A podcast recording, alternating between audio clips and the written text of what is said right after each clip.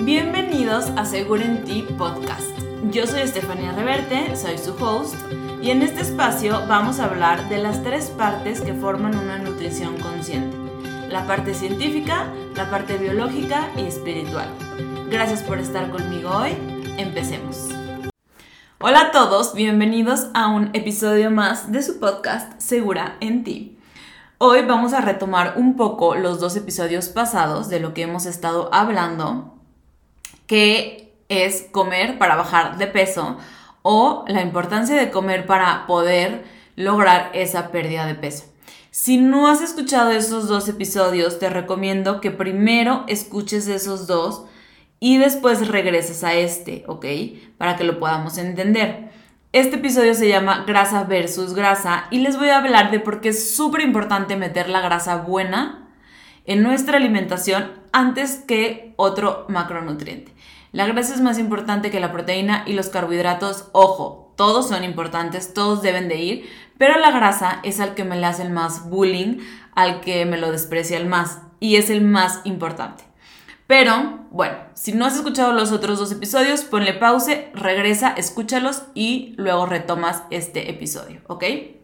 Entonces, en esos dos episodios yo les hablaba, para retomar, que, bueno, más bien hablábamos de la analogía de celular-cuerpo. El celular necesita eh, pila para funcionar, nuestro cuerpo necesita energía o calorías para funcionar. ¿Y qué hacen mis pacientes? ¿qué pueden estar haciendo ustedes? Probablemente ustedes necesiten 1500 calorías y están consumiendo 800 o 1000 o 500 o muy pocas. Entonces, comen poquitita, poquitita ensaladita, poquitito pollito, poquitito arroz y están de que, wow, estoy comiendo la mitad de lo que antes comía, qué emoción. Pero los fines de semana van y se atascan con 10 tacos, ¿ok? Entonces, están en esta ola de calorías que las calorías suben los fines de semana, luego bajan entre semana y luego suben, bajan. Y entonces esta ola de calorías lo único que consigue es estancar a su cuerpo. Literal, lo único que consigue es estancar a su cuerpo. Para que tu cuerpo, para que tu metabolismo, para que tu quema de grasa, como le quieras llamar, funcione, tiene que tener pila, tiene que tener energía. Tu celular no va a funcionar sin pila, ¿verdad que no? Tu cuerpo no va a funcionar sin energía. Le quieras llamar como le quieras llamar, metabolismo, quema de grasa, lo que quieras, para encenderlo necesitas comer.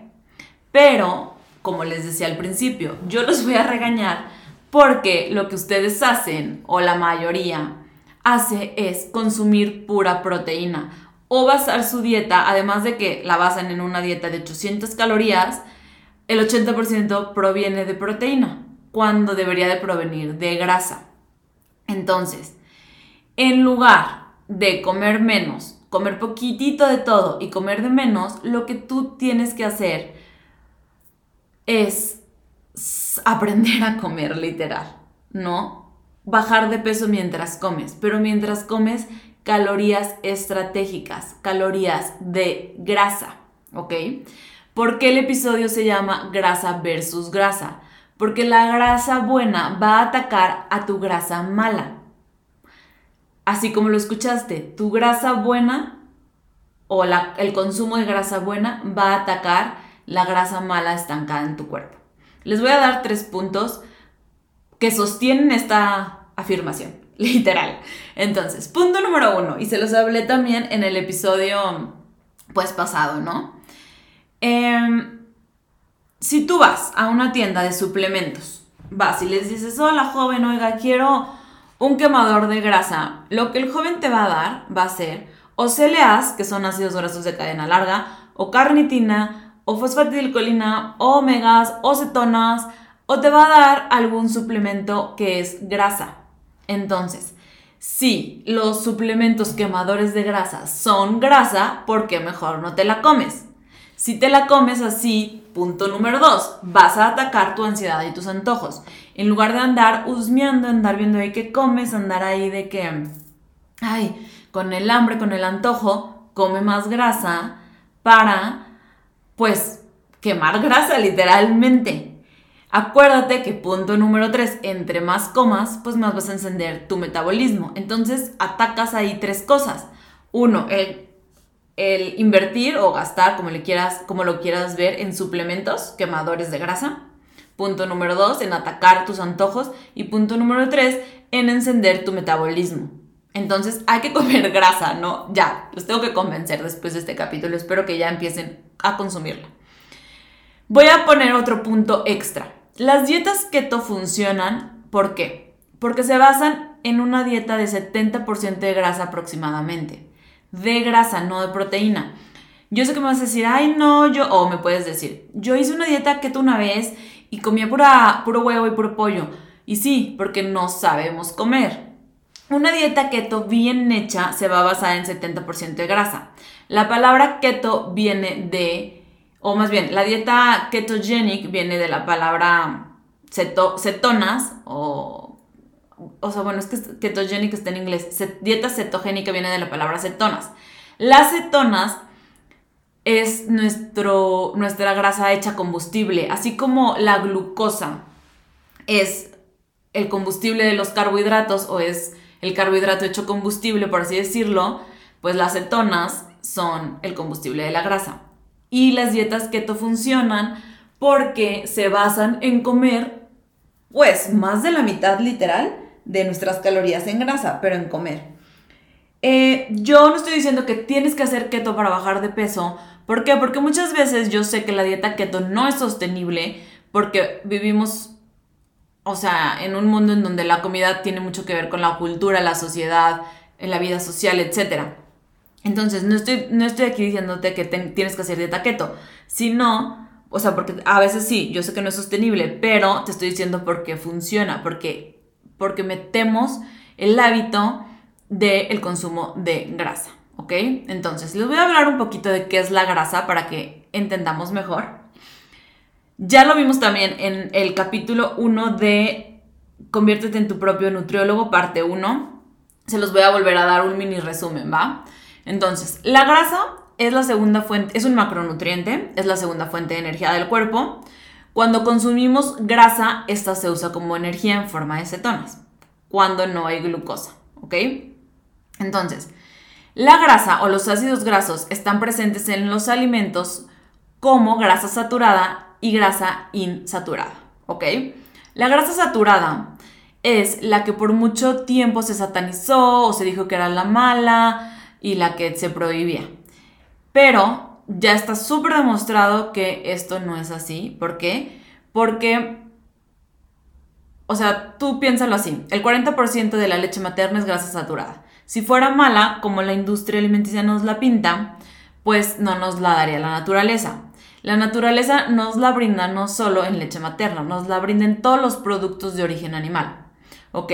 Todo lo que venga de algún animal va a ser grasa saturada el pollo, el salmón, la carne, el huevo, los lácteos, la mantequilla, todo. Todo, todo, todo lo que sea proveniente de origen animal es grasa saturada, más el coco. El coco también es grasa saturada.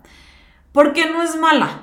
Porque ya está súper comprobado que la grasa saturada mejora la salud cognitiva, todo lo que tiene que ver con el cerebro la retención de información, la memoria, la atención, Alzheimer, Parkinson, depresión, ansiedad, etc. Entonces, consumir grasa saturada te va a ayudar a mejorar tu salud cognitiva y además te va, a te va a ayudar a disminuir el colesterol LDL.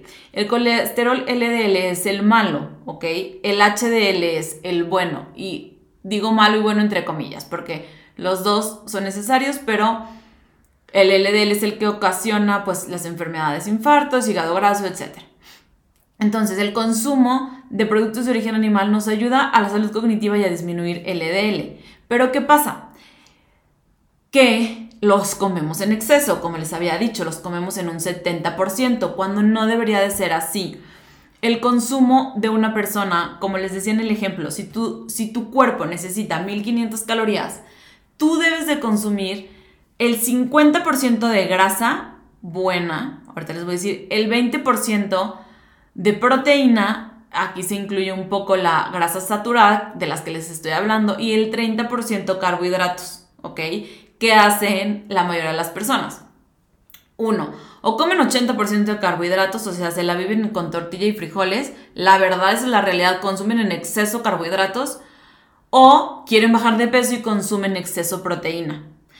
¿Y la grasa en dónde me la dejan? Me la dejan de lado. Entonces, les voy a decir la grasa que me están dejando de lado y que es la que tenemos que empezar a consumir si queremos perder peso.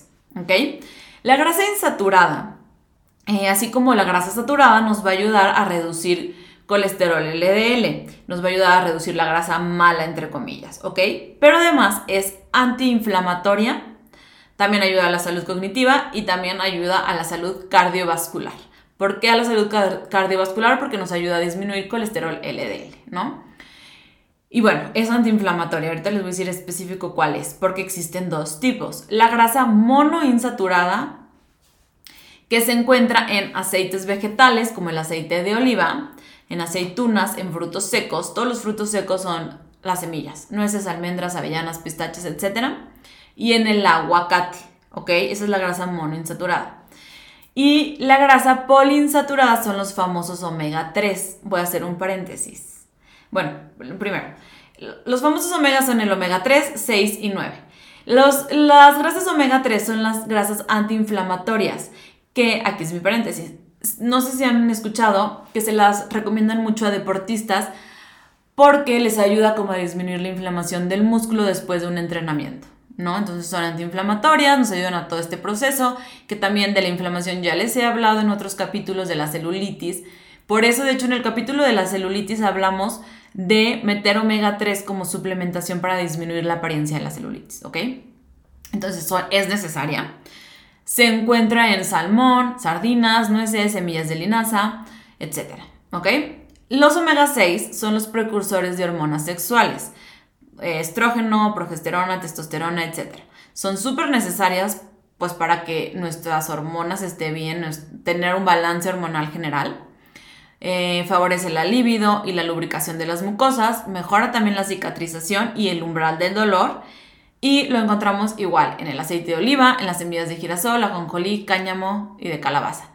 En realidad todos los alimentos que les voy a ir mencionando, algunos tienen más de un tipo de grasa insaturada, algunos tienen menos y así, o sea, como que tienen, pueden tener de que más de una cosa, menos de otra, pero todos contienen de todos, como que general. Pero bueno, los últimos son los omega 9. La función del omega 9 es actuar como protector cardiovascular, ¿ok? Ayuda a mejorar la fluidez del cerebro, o sea, favorece la memoria, la concentración, etc. Y nuestro cuerpo produce omega 9, pero también lo podemos encontrar, aunque en menores cantidades, en aceite de oliva, aceitunas, aguacate, almendras y nueces, ¿ok? Ahorita les voy a decir cómo incluirlos en su dieta.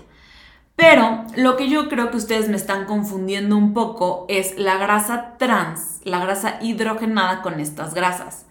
La grasa trans es la grasa que fue creada por un proceso de hidrogenación para su manufacturación. No es natural. O sea, es la que la industria alimenticia te vende, ya sea en papitas o en el cereal o en la granola o en este, galletas, frituras, lo que sea. Y esta, esta grasa trans es la verdadera culpable del aumento de colesterol y del aumento de enfermedades del corazón y probablemente del aumento de peso que tú tienes junto con los carbohidratos porque, a ver, vamos a analizarlo bien. Si tú te comes unas papas fritas que van a tener carbohidrato y grasa trans. Si tú te comes unas frituras o una dona que tiene la dona grasa trans, porque trae margarina seguramente, y trae azúcar. Entonces, lo que nos está haciendo subir de peso no es comer de más alimentos naturales, es comer de más alimentos industriales. Por favor, básense en eso, en reducir su consumo de productos industriales literal. Estas grasas trans son las verdaderas malas del cuento, las que tenemos que evitar, ¿ok? Entonces, cuando te digo come grasa, no me refiero a que comas fritanga, a que comas frituras, a que comas papas. Me refiero a que comas almendras, a que comas aceite de oliva, a que comas salmón, nueces, etcétera, aguacate. Entonces, ¿cómo meterlo? Ahí les va.